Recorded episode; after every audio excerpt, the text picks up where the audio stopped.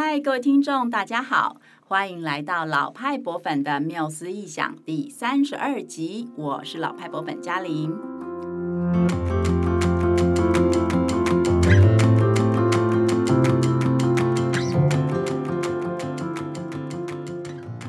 在这个节目里，老派博粉与你分享过去三百多年来世界各地现代博物馆诞生的故事。今天我们要邀请大家横跨太平洋，在一路向北美洲的东方前进，聊聊位在美国东北地区的费城艺术博物馆。今天跟我一起聊天的伙伴是慧芳。Hello，大家好，我是慧芳。不知道为什么哎，可能是因为最近有些嘉玲吧，就是疫情的 对对对，那个本土个案的嘉玲，所以我就有一种预感，嗯，感觉今年下半年之后，疫情应该会逐渐的缓解，然后呢，我们就又可以出国。拜访这些精彩的博物馆，嗯，所以呢，我最近就是开始来查一些资料，想说要来超前部署。如果呢之后要去美国玩的话，诶，那我可以去哪些城市，以及当地可能有哪些重要的博物馆，我可以去参观。嗯，结果呢，我就发现，除了我们节目之前介绍过的，像是纽约大都会艺术博物馆、波士顿的美术馆，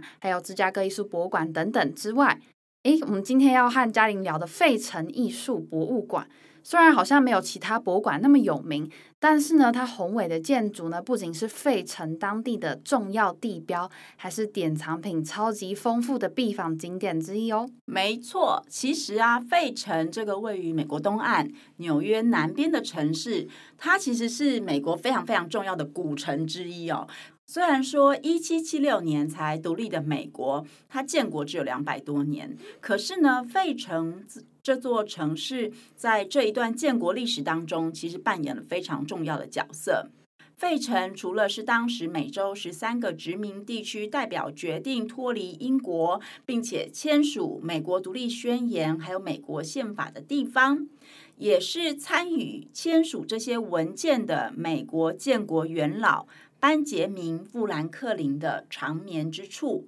那他在十九世纪的时候呢，还曾经是美国的第一大臣呢。当然啦，费城艺术博物馆的诞生也跟这一段历史有一些渊源哦。哦，原来费城是这么有历史的城市啊！听起来费城之于美国就有一点像。台南之于台湾的感觉，好像可以这样说。对，因为台南过去在清朝的时候，就是他们是府城嘛，它也曾经是台湾岛的第一大城。不过，到底为什么费城艺术博物馆的诞生会和两百多年前的美国独立有关呢？嗯，你问到了关键问题。因为呢，这个费城艺术博物馆的起源和一百四十六年前在费城举办的一场。百年纪念博览会大有关系。Oh. 那慧芳，你要不要先猜猜看，这个百年纪念到底是纪念什么百年？嗯，那我想想看，嘉玲刚刚说是一百四十六年前，嗯、那一百四十六年前是一八七六年。哦，oh, 我知道了，是为了要纪念美国独立一百年。因为美国独立是一七七六年，对对对，没错。这个百年纪念博览会就是美国独立之后啊，他们在国际间举办的第一场世界博览会。那其实世界博览会就是我们很熟悉的这个叫做万国博览会啦。嗯嗯嗯。那除了庆祝国家诞生一百年之外呢，在这一次的展览会当中，美国也透过展示自己的艺术品、工艺品、模型、土壤还有矿物等相关的工业产品等等，来强调。美国这个国家哈，这个很年轻的国家，跟当时的欧洲啊，或者是亚洲其他国家相比，美国当时真的是非常年轻的国家。他们想要去彰显他们自己在艺文、社会还有经济产业各面向都是非常蓬勃发展的。而且呢，既然是世界博览会，当然他们也邀了很多不同的国家一起来参展。那个时候，一共有三十七个国家来到美国。来展现自己国家的艺术还有工业的成果，所以当时的费城可以说是盛况空前呢。等等，我怎么觉得嘉玲你刚才说的这段博物馆诞生的前情提要有点耳熟啊？嗯，怎么说呢？还记得我们在第二十六集介绍芝加哥艺术博物馆的时候有提到，诶，芝加哥他们在一八九三年的时候其实也曾经举办过这个盛况空前的世界博览会，哎，对，就是那个哥伦布的那个，对对对对对，所以当时的芝加哥艺术学院这个学校的董事们，他们就趁着这个博览会的机会，去要了一栋博物馆建筑来典藏他们自己收藏的艺术品。嗯，该不会费城也一样吧？哎。不完全一样啦，因为你看芝加哥，你刚刚提到嘛，它的博览会是一八九三年啊，比费城的一八七六年其实还要晚了十七年，对不对？嗯。所以那一个场次其实是第二次举办的世界博览会，那费城这个是第一次，哦，它比就是比芝加哥早，而且为什么？会在费城举办第一次，当然一定是因为它是当时的美国第一大城嘛，才会选择那边去办理第一次的世界博览会哦。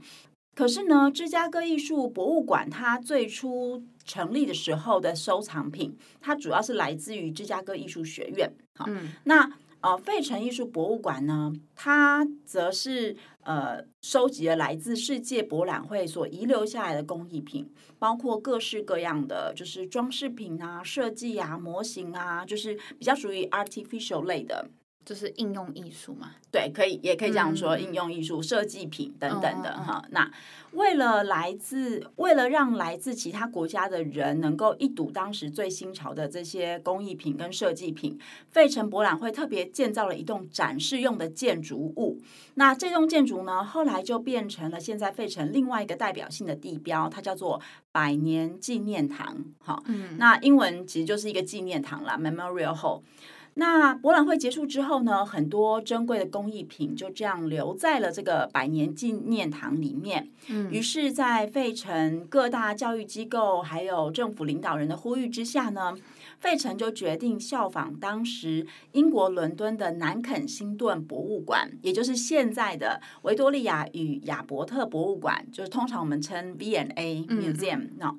把这个呃博览会留下来的珍贵工艺品。继续典藏跟展示在这个百年纪念堂里面，成为呃费城艺术博物馆的前身。哦，这样听起来真的比起芝加哥艺术博物馆，那个费城艺术博物馆的诞生，反而跟英国伦敦的 V&A 的故事更加的相似。对。几乎是翻版，几乎是翻版。嗯，如果我没有记错的话，因为我们在第十四集的时候有介绍过 V&A 博物馆的诞生，那有提到说，诶，当时 V&A 博物馆里面有很多的典藏品，就是从英国举办的全世界的第一届的这个世界或是万国博览会而来的。嗯，诶，不知道是不是因为费城很羡慕伦敦有这样子一个博物馆，所以才想说要。模仿英国将这些博览会的资产转变为博物馆，让费城博物馆成为 V&A 第二呢？这个我们其实很难追溯啊。不过我觉得，嗯，也不无可能啊。因为其实对美国而言，欧洲一直都是呃，就是所谓的文化重地呀、啊，精神层次最高的地方嘛。一直到现在，你如果去美国跟人家说，哦，我去过欧洲，他还是会非常非常的羡慕你。真的，真的，真的。我在英国的时候的遇到的美国的同学，他们也都是就是抱持的那种很崇敬的心情去参观这个。文化景点，对对对对对，所以我觉得虽然我们没有办法。肯定的说，哦，费城人是不是因为羡慕伦敦人？不过从就是我们现在回头看，他们确实是模仿了，就是英国在博览会之后成立博物馆，而且呢，也也把这个培育工艺人才的设计学校和博物馆做一个结合，这样子。嗯、因为呃，万国博览会就是世界博览会就可以收集到世界各地的工艺品嘛，所以对于在学校学习的学生而言，它是有很多很棒的 reference 可以去做参考的，这样。所以他就有跟学校、跟教育机构做一个结合，这样。呃，在一八七七年的时候呢，这个博物馆刚成立，它其实还不叫做费城艺术博物馆，而是被称为。呃，宾夕法尼亚博物馆与工业美术学校，好长的名字，其实就是宾州啦。啊、哦，对对对对对对对，就是费城的那个州。对对对，就是费城所在的州。嗯、那我们其实就是简称宾州这样子哈。那从这个名字我们可以知道啊，在成立的刚开始，呃，就是博物馆也有一个专门就是培养工艺师的附属学校，来教育还有训练出能够投入美国工艺产业的新兴人才，然后。我觉得现在回头看啊，其实也很厉害。你看我们现在用的最厉害的工业设计产品，什么 Apple 啊，都是美国来的。对对，真的真的。嗯、那所以的确，就是这个博物馆的成立，就是除了就是收藏工艺品，就像刚才嘉玲讲之外，更重要的功能，感觉真的就是培育美国下一代的人才，嗯，对，让他们就是非常的强盛，甚至他们的产业发展可以追上过去的母国英国，甚至是欧洲这样子。对，那他们也的确做到了嘛。嗯，那我相信就是在这个他们追赶的过程中呢。这个费城艺术博物馆跟它的附属的这些工艺美术学校，应该也贡献许多吧？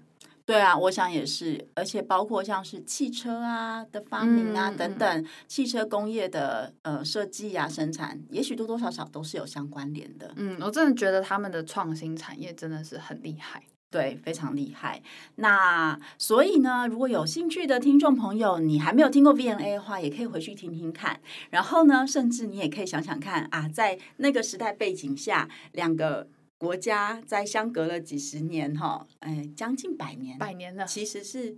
一八五一没有啦，一八五一跟一七七六，嗯，对，就是。一八一八七六，其实只相只相差二十几年，嗯，对，然后的的发展，然后走了一个很相近的路子，然后他们到了当代，在过了一百多年之后，嗯，他们的国家现在是什么状况？这样子，嗯，我觉得这是一个蛮有趣的思考，嗯嗯，真的。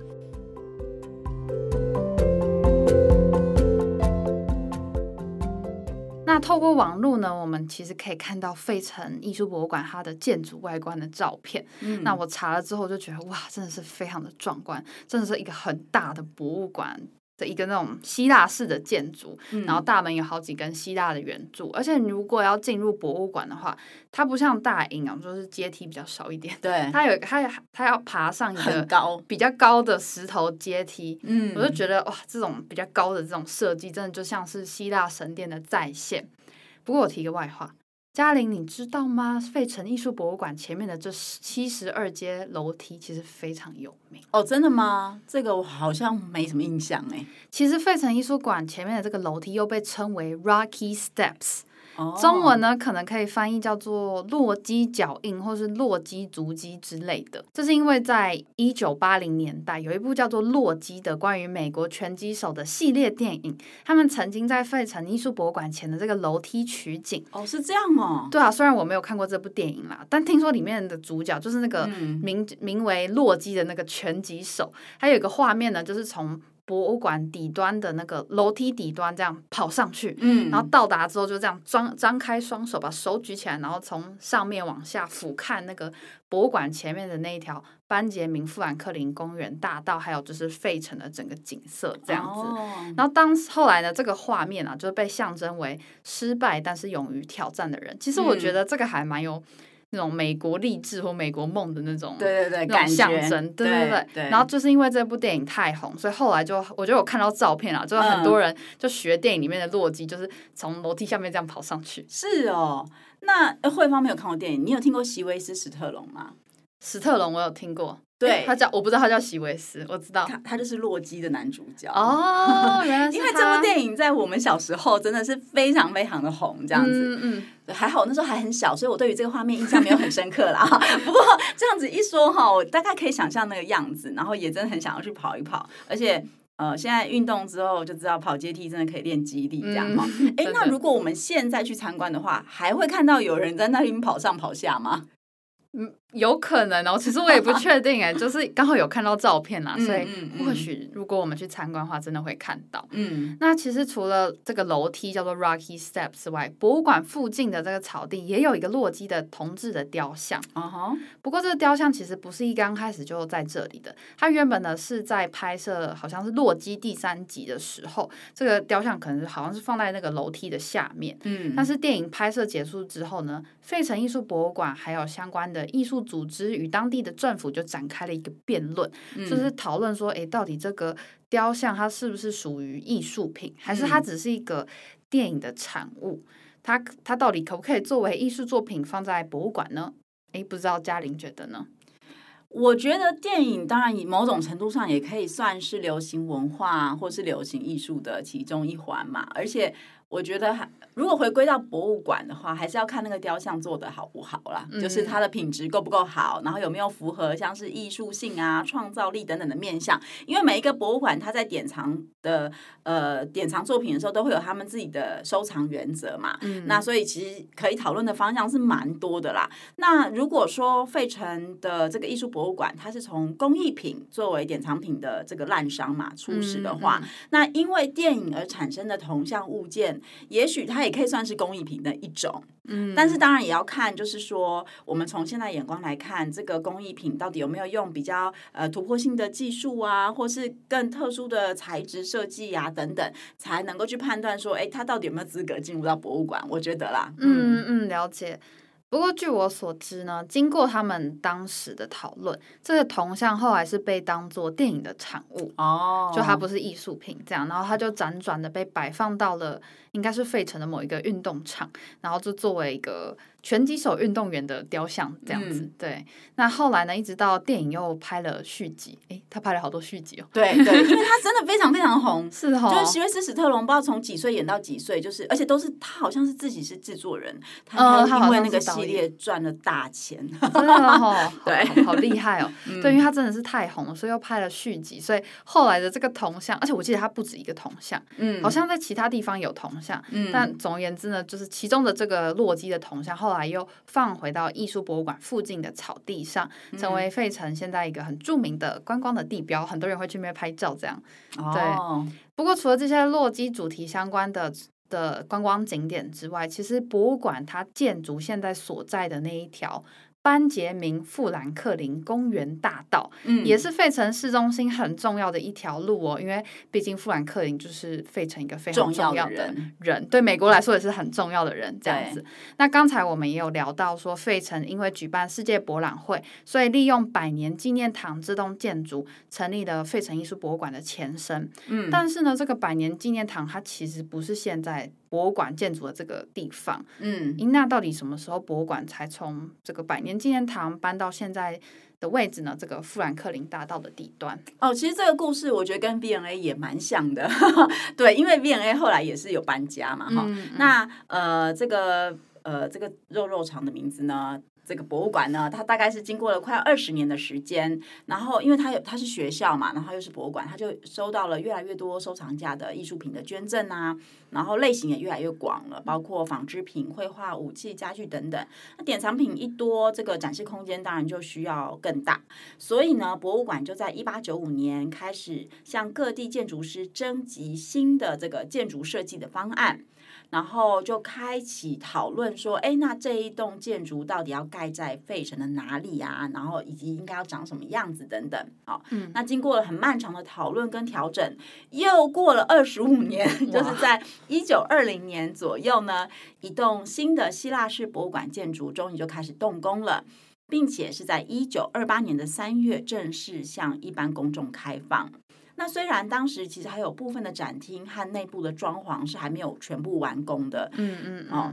但它就先开放了。嗯，那在隔一年，就是一九二九年的时候啊，博物馆也把名字从原本这个乐乐等的这个呃宾夕法尼亚博物馆与工业美术学校改成了费城艺术博物馆。哦，原来如此。诶，不过那原本的百年纪念堂呢？它后来。哦，因为呃，就是就是这个博物馆，它就是。搬到了班杰明富兰克林公园大道的底底端嘛，所以百年纪念堂呢就来当成呃办公室啊，然后以及还有曾经当过警察局啊，里面也有做过什么运动场啊、游泳池啊，反正就是做了很多不同的功能啦。嗯、那一直到二零零八年呢，它就呃重新开启，是一个针对七岁以下儿童开设的儿童触摸博物馆，它的英文名字叫做 Please Touch Museum，就是请摸我，请摸我吧的 museum 这样子哈、哦，真的很可爱。那这个博物馆呢，还蛮活泼的，它里面就很像是一个儿童的探索乐园，有模拟超市可以练习买东西呀、啊，然后也有介绍童话故事的这个森林互动装置、旋转木马等等，是一个很鼓励学龄前儿童来透过触碰，然后透过呃感官来学习的地方。嗯嗯，真的听起来还蛮有趣的，非常适合爸妈带小孩去玩。噔噔。老派博粉最新力作来喽！如果你想与孩子、家人、伴侣、好友或者公司团队一起在游戏中学习艺术，创造特别又美好的约会时光，老派博粉现正推出《大师密码：他、他、他们的脸后故事》。这是一款专门为艺术学习者设计的展场探索游戏，在会动的文艺复兴这个精彩的展览中，为你与伙伴开启一趟与文艺复兴大师相遇的心动旅程。这套探索游戏结合了纸本卡牌与 LINE 互动机器人，你会先透过卡牌的引导，找到展场中相对应的大师画作，并透过观察。发现大师画作的秘密，将你的发现输入老派博粉缪斯异想的 LINE，就会有各种的惊喜互动，包括嘉玲说故事给你听哦。快点击资讯栏的链接购买优惠联票，十人以上团体更可以联系老派博粉询问更多优惠，期待与你在文艺复兴的世界中相会哦。那跟许多美国的艺术博物馆一样啊，就是费城艺术博物馆，它其实也典藏了各个时期的欧洲绘画，从中世纪、文艺复兴，再到巴洛克、印象派啊，还有当代艺术都应有尽有。那另外，博物馆还有美洲艺术，还有亚洲艺术的展厅，和像是盔甲啊、武器的展厅等等。嗯嗯，我知道，像是博物馆里面很有名的有像是梵谷的向日葵，嗯，还有莫内的睡莲和日本桥，嗯，这两幅呢都是去费城艺术博物馆必须要朝圣的画作，嗯，不过呢，除了这些欧洲的绘画作品之外，费城艺术博物馆里有没有哪一件作品比较特别，值得大家也去参观呢？哦，有一件还蛮特别的哦，就是来自一个距离我们很近的国家，嗯、而且呢，这个国家呢还正好跟我们前面聊到的这个百年纪念博览会有点关联，这样子。哦、就当年一八七六年的博览会。正是那个国家第一次到美国去参加世界博览会。那在这一次博览会之前呢，美国对于这个国家的文化其实并不是很了解的。没想到他们的工艺品第一次参加博览会就大获成功，就是美国人对于那个国家的文化和工艺品都非常的惊艳。嗯，让我猜猜看，嘉玲，你说的这个国家指的应该就是日本吧？啊，没错，而且当时应该不是只有美国人，整个欧洲对于来自日本的艺术跟文化真的是为之疯狂啊！嗯嗯，包括我前面提到的梵谷啊，还有莫内，都曾经在他们的画作里面加入过日本元素。我记得这段历史，嘉玲和嘉颖在我们 Podcast。第十六集的时候有聊过，嗯、就是哈日的印象派画家，对对对，印象派画家真的超爱日本的，真的。然后就跟你说的一样，就是一八七六年的这个博览会，他们。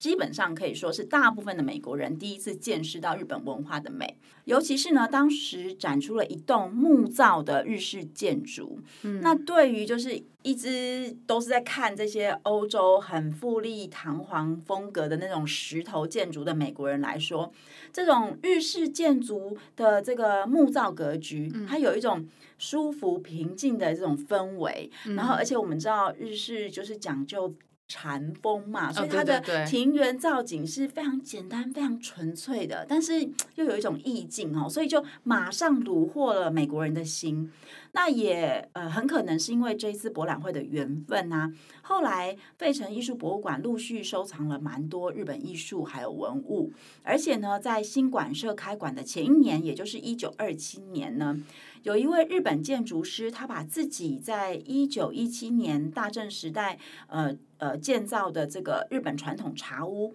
卖给了呃费城艺术博物馆。后来呢，就是这个茶屋因为原本在东京嘛，然后这个建筑师就把它拆解，从横滨港口，然后运送到费城艺术博物馆，也成为了这个亚洲展区的新典藏品。嗯，说到日式建筑，突然间让我想到一件事情，还记得去年我们公司曾经做过猫空的语音导览，对，嗯、然后当时候我们有邀请一位日本人当我们的日文撰稿人，嗯，那里面有一篇的文稿就是在描写。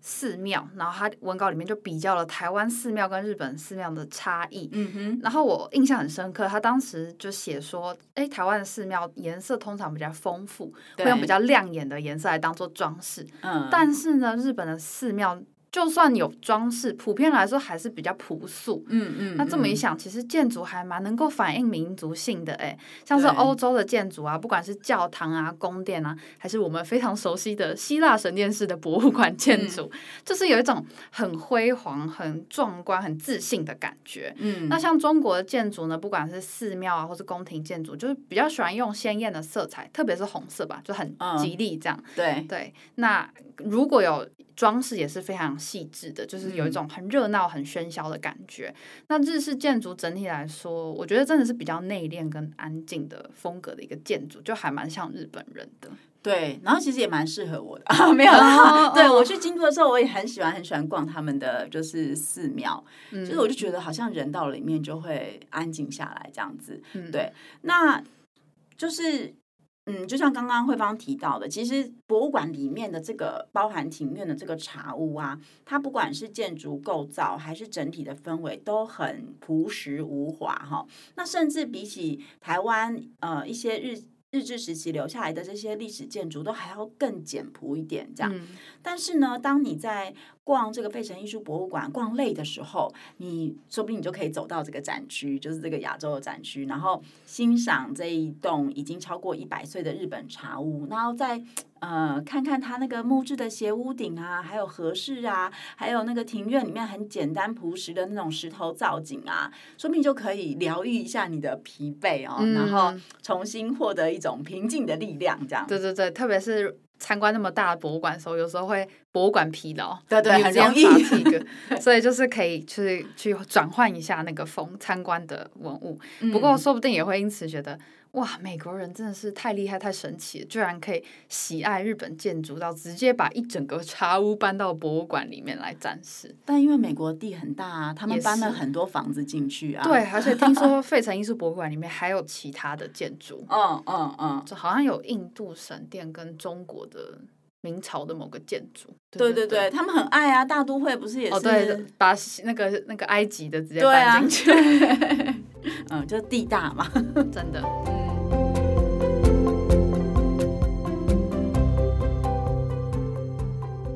那费城艺术博物馆除了建筑外观非常宏伟之外，当你走进博物馆挑高的大厅时，眼前呢还会出现一个直直向上的阶梯。那当你抬起头，就会看到阶梯最上端有一个金光闪闪的镀金雕像。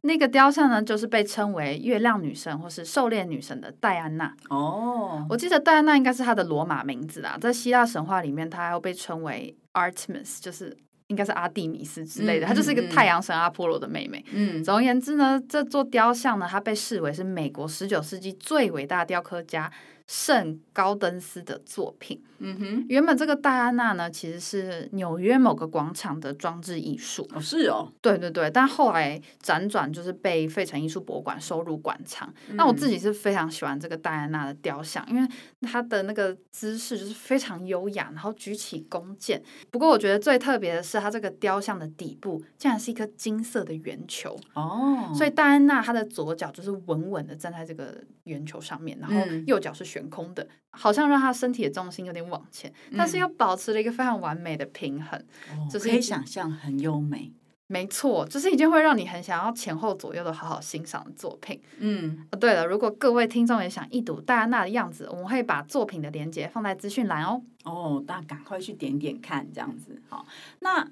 其实慧芳，如果你对雕塑是有兴趣的话，那个费城博物馆在富兰克林大道上面呢，它还有一个专门展示雕塑家罗丹作品的罗丹博物馆。哦，这个小型的博物馆，它外面还有一个户外花园，摆了很多就是罗丹的铜像作品，包括很有名的沉思者啊，还有三个低头的人组成的三个影子啊，当然还有展现人体各种姿态的裸体雕雕像。等等，那至于就是博物馆里面就是会举办各种主题的罗丹雕像展示，像是最近他们有展出一档是在展示罗丹雕像的手部，就是各种手这样子，嗯，听起来真的很有趣。那可是虽然我对人物雕像的确是还蛮有兴趣的，可是其实我自己也不是非常确定到底该如何欣赏立体的雕塑作品呢？是应该要观察人物的姿态、身体线条就好，还是连他的眉材我也需要去了解呢？我觉得，当然欣赏雕像就跟欣赏画作或是任何形态的艺术品一样，它其实 并没有特定的方法啦。不过，因为嗯，平面平面跟立体还是有点不同，就是、嗯、呃，通常博物馆也会把立体的雕塑放在就是四面都可以看得到它的地方嘛。所以，那我觉得很多雕塑家他也在做立体雕塑的时候，他其实也会思考到观者在不同的面会看到什么样子。嗯，所以最基本的就是可以建议大家一定要整个环绕它一圈，只要空间允许的话，就是环绕它一圈都可以看，然后远看近看，你可能都会看到一些不同的样貌。嗯嗯嗯，那嘉玲有没有什么喜欢的雕像作品呢？呃，我个人是蛮喜欢朱明老师的雕像作品呢，就是像大家一定都会知道他的太极系列嘛，嗯、他不论是从形状、线条或者是色彩来看，太极在整体呈现上都是很朴素的，嗯，就是它其实看起来是用很粗犷的块状切割啊，然后很简单利落的线条，还有原石的天然色调，就去呈现这个雕塑。可是呢，就在这样子，好像看似。的单纯当中，他能把那个汉文化里面很深刻的那个太极精神非常精准的展现出来，然后是用一种很内敛，然后很切合文化内涵的方式。我我常常自己觉得，就是你站在前面啊，那种精神是像涓滴细流的进入到你的。嗯你的那个身体里面，就是它不是砰，就是笼罩下来。嗯嗯、我觉得在看看西方的雕塑品的时候，有时候因为非常的写实或者怎么样，对你很容易就砰那种感觉。但我觉得像是看太极的话，就是那种。慢慢的，慢慢的，有会会那个那个感受会从你的心里面发展出来，我觉得非常厉害。这样，嗯，那呃，朱明也有相对很具现代感的雕塑作品，比如说他前几年发表的人间系列芭蕾这一系列的作品，他就是用不锈钢来当他的媒材，然后因为不锈钢就会有那种很圆润然后亮晶晶的那个质地嘛，那。呃，老师是用这个材质来表现芭蕾舞者的脸部还有四肢哈，然后也会让这个舞者很曼妙的姿态，就是看起来更灵动、更有魅力。那我自己就是，其实我觉得从朱明老师的这两件呃很不一样类型的作品，其实就可以发现说，雕像可以观察的面向真的很多。就是刚刚我们讲到线条啊、形状啊、色彩都是非常基本的，而且这些基本其实也跟他所使用的媒材高度相关。所以媒材其实是一个蛮重要的欣赏点啦。比如说刚刚有提到陈思者罗丹，大部分都是用铜呃铜雕嘛，嗯。用铜作为这个材质，那铜其实也是呃，就是做雕塑经常使用的材质。然后像铜跟不锈钢，它的展延性啊，还有它的表面的质地就非常的不一样，所以它做出来就会有很大很大的差异。那这也是在表现创作者的一个呃创意跟技术跟能力啊。真的哎，你这样听嘉玲一讲，我真的觉得就是我还有很多可以。就是还我还可以再多去练习看雕像作品，嗯、因为其实我觉得很多可能很多听众也跟我一样，就是比较习惯看平面的画作，嗯，对对。但其实雕像作品也非常有魅力，而且我突然间又想起来，我之前有去那个北师美术馆看那个黄土水黄土水的那个。我也忘记了，糟糕，就是就是女孩子的全身跟半身像甘泉什么，对对，甘露水，甘露水，太棒了，还好我们想起来了，对，对，甘露水，然后它也是展示的方式是，就是你可以绕一圈，嗯嗯，对对，所以你就是可以看到黄土水它。他他雕刻的那个每一个面相，包括他的妆法、他头发的样子、他的耳朵，都可以看到。而且，其实我们十三号才在国美馆带着小朋友们看完黄土水的浮雕作品，那个又是另外一个材像。对，它是铜，嗯、但是呢，它的浮雕也非常非常的厉害。就是我们看立体的时候，你可以绕一圈嘛，对不对？那浮雕它其实是单面的，嗯、可是呢，它又跟绘画不一样，因为它是有立体感的。那黄土水就用。呃深浅的层次去展现出物体的主角啊、配角啊，嗯、以及近景啊、远景啊等等的，真的超精彩的哇！大家一定要去国美馆看看。对，那我也想到说，其实奇美博物馆常设展有一个罗丹厅哦，对对对，啊，他们的雕塑品也很多，就除了罗丹厅之外，他们也有很多其他雕塑家的雕塑品，很精彩，很精彩。嗯嗯，嗯，所以或许就是在我能够去美国之前，我就要先再次去奇美博物馆跟其他的地方来欣赏这个、体会这个雕像的美吧。对对，我们国内有非常多，就是国内外艺术家的创作都是很棒的雕塑作品，嗯、等着大家去看哦。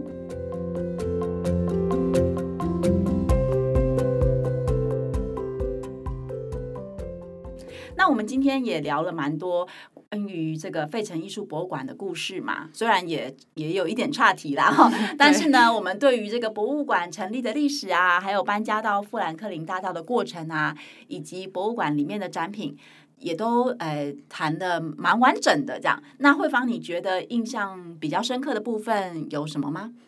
我印象最深刻的应该是日本茶屋。嗯，该怎么说呢？其实我不太清楚这个茶屋它的背景故事，嗯，也不太确定展场有没有呈现出这个日本茶屋本身的可能历史脉络这样子。嗯但是呢，我我就我在费城艺术博物馆的脸书上面看到，就是他们曾经有 po 文，就是讲这个日本茶屋这样。那底下就有很多当地的观众就是来回应，嗯，他们，然后我看他们的回应，其实都还蛮正面的，哎，哦，就会让我有一种，哎，他们是不是延续了从一八七六年世界博览会美国人对日本建筑的那种。简朴的氛围的喜爱，然后一直就是到今天，嗯，他们的观众都还是非常的喜欢日本建筑，嗯嗯嗯。那虽然其实美国观众可能也没办法马上因为参观这个茶屋，然后就完全的理解日本文化，但我就认为说，其实日本茶屋的展示，它不失为是一个能够激起。美国年轻一代对日本的好奇，嗯，然后就因为这个好奇，然后开始创造可能跨跨文化的交流，这样子。对啊，对啊，就是这个，就是某种程度上我们那么喜欢博物馆以及博物馆存在的意义的原因嘛，哈。对对，那也很希望博粉们呢，也可以透过参观博物馆，